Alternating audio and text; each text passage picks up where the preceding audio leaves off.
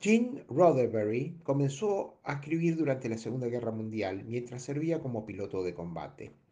Por sus méritos en servicio fue condecorado en más de una oportunidad. Terminada la contienda, estudió literatura en la Universidad de Columbia y trabajó como piloto comercial.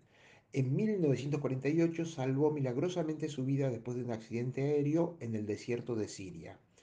Este afortunado acontecimiento terminó de convencerlo. Era tiempo de dejar de volar con aviones para hacerlo con la imaginación. Roddenberry escribió los guiones de varias series de televisión, entre ellas El Teniente. Allí nació el personaje de G.I. Joe. Pero la obra que le dio fama imperecedera fue la búsqueda de esa última frontera del espacio en Star Trek, Viaje a las Estrellas.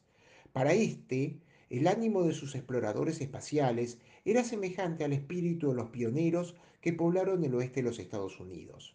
Star Trek, a su vez, reflejaba la convicción de una generación que confiaba ciegamente en la ciencia y en su capacidad para allanar los problemas de la humanidad.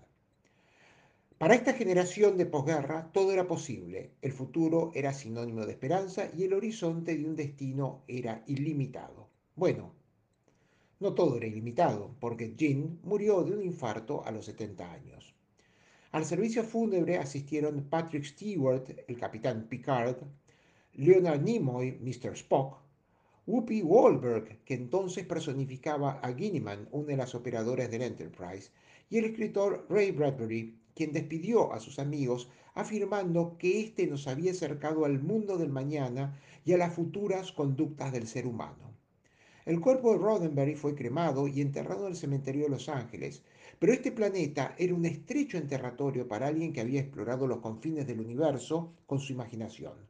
En 1997 sus cenizas fueron colocadas en una cápsula y largadas al espacio de la base de Vandenberg junto a los otros 24 entusiastas de los viajes interestelares, Celestis Memorial Spaceflight, una empresa con base en Texas que se ha especializado en esta particular modo de inhumación.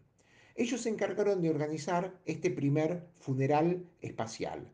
A Roddenberry le siguieron otros.